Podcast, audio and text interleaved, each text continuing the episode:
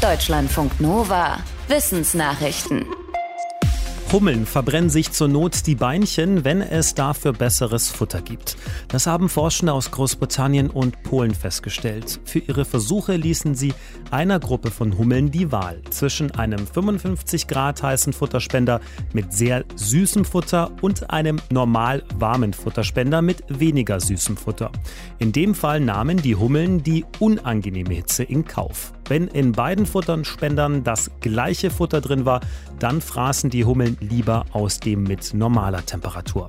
Das zeigt aus Sicht der Forschenden, dass Hummeln im Zweifelsfall Schmerz in Kauf nehmen, so wie Säugetiere das auch machen. Bisher waren Fachleute davon ausgegangen, dass Insekten immer gleich auf schädliche Reize reagieren. Mikroplastik ist in europäischen Seen ein großes Problem, aber es gibt auch Lebewesen, die davon profitieren. Das hat ein internationales Forschungsteam festgestellt, als es untersucht hat, welchen Einfluss Plastikverschmutzung auf das Wachstum von Bakterien in Seen hat. Dafür haben die Forschenden Wasserproben aus 29 Seen in Skandinavien genommen. Von jeder Probe haben sie eine Hälfte so analysiert, wie sie war, und in die andere Hälfte vorher eine vorbereitete Menge destilliertes Wasser mit Mikroplastik gegeben. Es zeigte sich, dass die Bakterienbiomasse in den Proben mit zusätzlichem Plastik knapp um das zweieinhalbfache größer war. Das liegt daran, dass verschiedene Bakterienarten die Kohlenstoffverbindungen aus Plastik abbauen können. Und offenbar nutzen sie diese künstlichen Kohlenstoffverbindungen sogar lieber als natürliche. Die Forschenden sagen, dass damit einerseits die Mikroplastikbelastung von Gewässern reduziert werden könnte. Aber andererseits könnte das massive Bakterienwachstum auch das Ökosystem von Seen beeinflussen.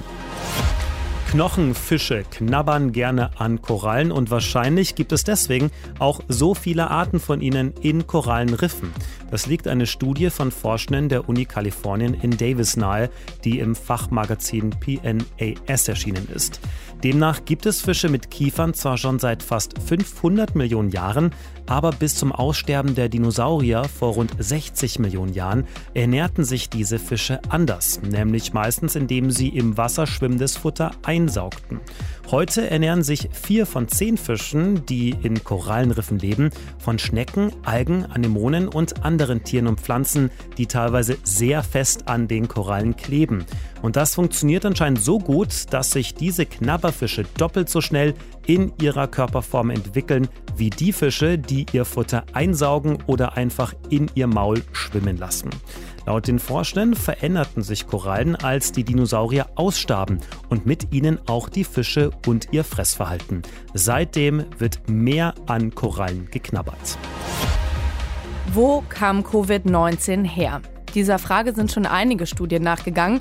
Jetzt gibt es zwei neue. Beide sind im renommierten Fachmagazin Science veröffentlicht worden und beide kommen zu dem Schluss, dass der Ursprung auf dem Huanan-Markt liegt, wo lebende und frisch geschlachtete Tiere verkauft werden.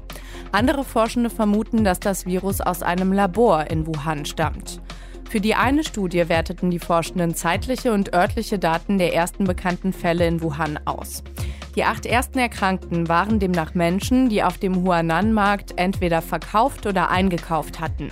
Auch die rund 150 Fälle danach konzentrierten sich örtlich um den Markt. Erst danach weiteten sich die Infektionen auf andere Teile Wuhans aus. Für die andere Studie wurden genetische Daten früher Fälle von Covid-19 untersucht. Auch die zeigen, dass das Virus wahrscheinlich von Tieren auf dem Huanan-Markt auf den Menschen übergesprungen ist. Auf eine bestimmte Tierart legten sich die Forschenden aber nicht fest. Unser Immunsystem reagiert anscheinend schon, wenn es eine Krankheit nur sieht. Darauf deutet eine kleine Studie der Uni Hamburg hin. Dafür zeigten die Forschenden über 100 Testpersonen Videos von eklig aussehenden ansteckenden Atemwegserkrankungen und schauten sich danach deren Spucke genauer an. Es zeigte sich, dass darin bestimmte Antikörper höher konzentriert waren. Zum Vergleich hatten die Forschenden auch ein Video mit nicht ansteckenden ekligen Inhalten gezeigt, wie verdorbenen Lebensmitteln und Tierkadavern und eins mit Landschaftseindrücken. Bei den Krankheitsvideos stieg die Konzentration der Antikörper im Schnitt um rund 80 Prozent an, bei den verdorbenen Lebensmitteln und Tierkadavern um fast 45 Prozent. Ob die höhere Konzentration der Antikörper aber tatsächlich auch einen Schutz durch unser Immunsystem auslöst, muss noch genauer untersucht werden.